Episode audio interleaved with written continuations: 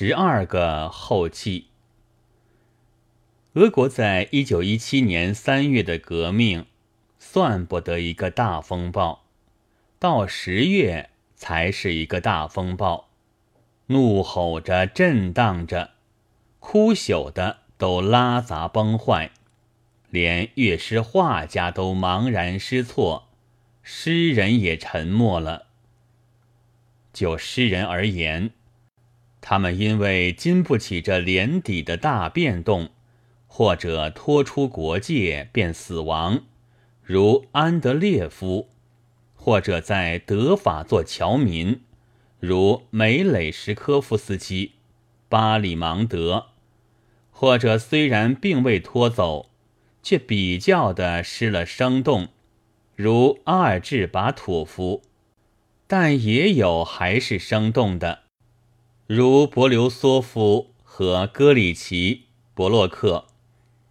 但是，俄国诗坛上先前那样盛大的象征派的衰退，却并不只是革命之次。从一九一一年以来，外受未来派的袭击，内有实感派、神秘的虚无派、集合的主我派们的分离，就已跨进了崩溃时期了。至于十月的大革命，那自然也是额外的一个沉重的打击。梅雷什科夫斯基们既然做了侨民，就常以痛骂苏俄为事。然而不过是写些什么，颜色很暗淡衰弱了。象征派诗人中收获最多的，就只有伯洛克。伯洛克名亚历山大，早就有一篇很简单的自序传。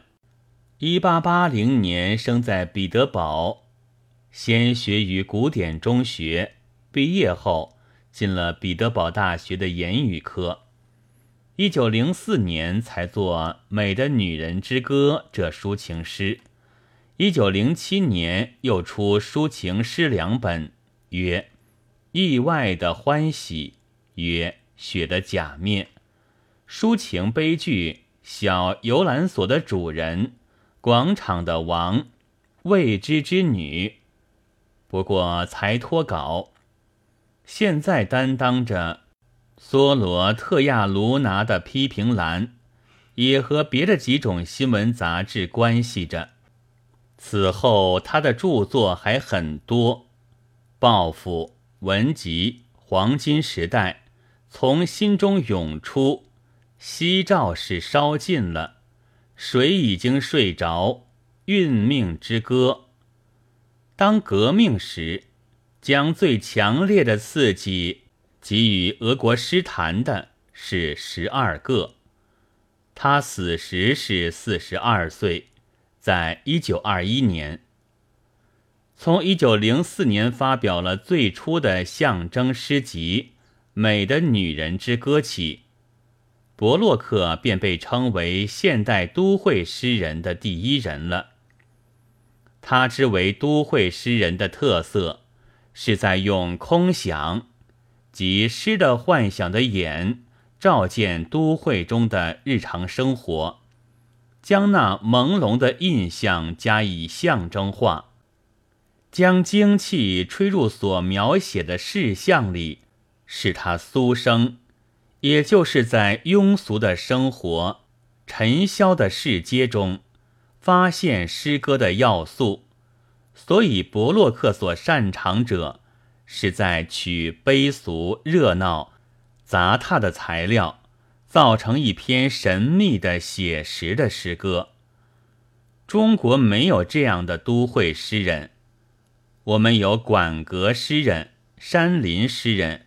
花月诗人没有都会诗人，能在杂沓的都会里看见诗者，也将在动摇的革命中看见诗。所以伯洛克做出十二个，而且因此在十月革命的舞台上登场了。但他的能上革命的舞台，也不只因为。他是都会诗人，乃是如托洛兹基言，因为他向着我们这边突进了，突进而受伤了。十二个于是变成了十月革命的重要作品，还要永久的流传。旧的诗人沉默失措逃走了，新的诗人还未弹他的奇影的琴。伯洛克独在革命的俄国中，倾听咆哮凝猛、吐着长叹息的破坏的音乐。他听到黑夜白雪间的风，老女人的哀怨，教士和富翁和太太的彷徨，会议中的讲瓢钱、复仇的歌和枪声，卡基卡的血。然而，他又听到赖皮狗似的旧世界，他向着革命这边突进了。然而，他究竟不是新兴的革命诗人。于是，虽然突进，却终于受伤。他在十二个之前看见了带着白玫瑰花圈的耶稣基督。但这正是俄国十月革命时代的最重要的作品：呼唤血和火的，咏叹酒和女人的，赏味幽灵和秋月的，都要真的神往的心，否则一样是空洞。人多是生命之川之中的一滴，乘着过去，向着未来。倘不是真的特出到异乎寻常的，便都不免，并含着向前和反顾。诗十二个里，就可以看见这样的心。他向前，所以向革命突进了；然而反顾，于是受伤。篇末出现的耶稣基督，仿佛可有两种的解释。一是他也赞同，一是他还靠着他得救，但无论如何，总还以后解为近事。故十月革命中的这大作品十二个，也还不是革命的诗，然而也不是空洞的。这诗的体式在中国很异样，但我以为。很能表现着俄国那时的神情，细看起来，也许会感到那大震撼、大咆哮的气息。可惜翻译最不易。我们曾经有过一篇从英文的重译本，因为还不妨有一种别意，胡成才君便又从原文译出了。不过诗是只能有一篇的。即使以俄文改写俄文，尚且绝不可能，更何况用别一国的文字。然而我们也只能如此。至于意义，却是由伊法尔先生校勘过的。后来我和维素元君又酌改了几个字。前面的《伯洛克论》是我一天的。是文学与革命的第三章，从茂森维士式的日文本译本重译，维素元君又给对教原文增改了许多。在中国人的心目中，大概还以为托洛茨基是一个阴污叱咤的革命家和武人，但看他这篇。便知道他也是一个深解文艺的批评者。他在俄国所得的俸钱还是稿费多，但倘若不深知他们文坛的情形，似乎不易懂。我的翻译的拙色，自然也是一个重大的原因。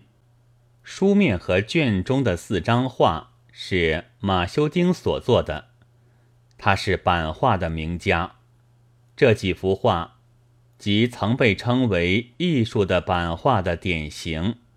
原本是木刻，卷头的伯洛克的画像也不凡，但是从新俄罗斯文学的曙光期转载的，不知道是谁做。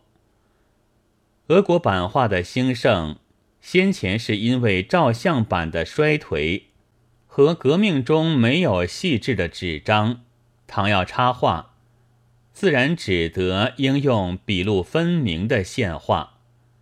然而，只要人民有活气，这也就发达起来。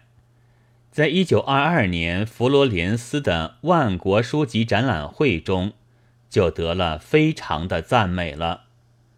一九二六年七月二十一日，鲁迅寄于北京。